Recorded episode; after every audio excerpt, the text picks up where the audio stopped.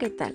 Mi nombre es Adriana Álvarez y te doy la bienvenida a este podcast sobre el aprendizaje significativo, el saber valioso. El aprendizaje ocurre cuando se construyen significados nuevos, cuando hay un cambio en los esquemas de conocimiento que se poseen previamente. Según Díaz y Hernández, el aprendizaje es sistemático y organizado.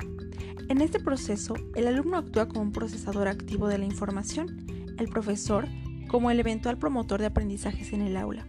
En la época de los 60, David Ausubel propuso su teoría del aprendizaje significativo, el cual implica una reestructuración activa de las percepciones, ideas, conceptos y esquemas que el aprendiz posee en su estructura cognitiva.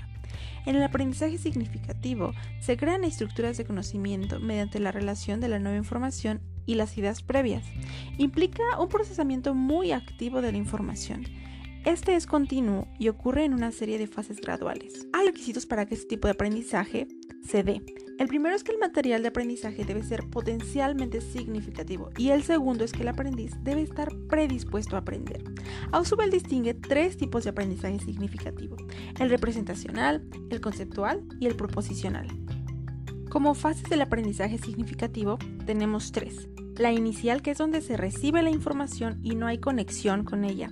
Aquí la información aprendida es concreta y el conocimiento esquemático. Después, la intermedia, en donde el aprendiz encuentra relaciones y similitudes en las partes aisladas y se va realizando un procesamiento más profundo del material.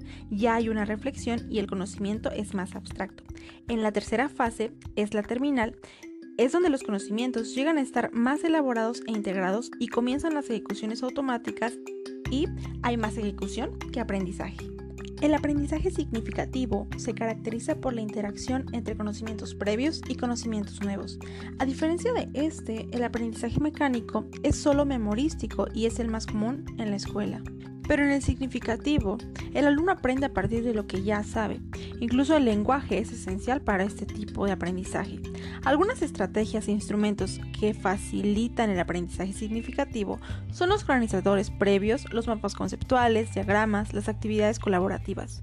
Su evaluación debe ser formativa y recursiva.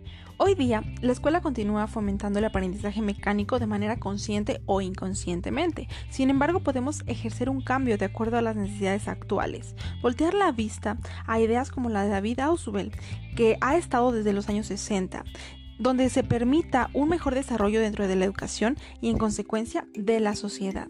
Muchas gracias por escuchar este podcast.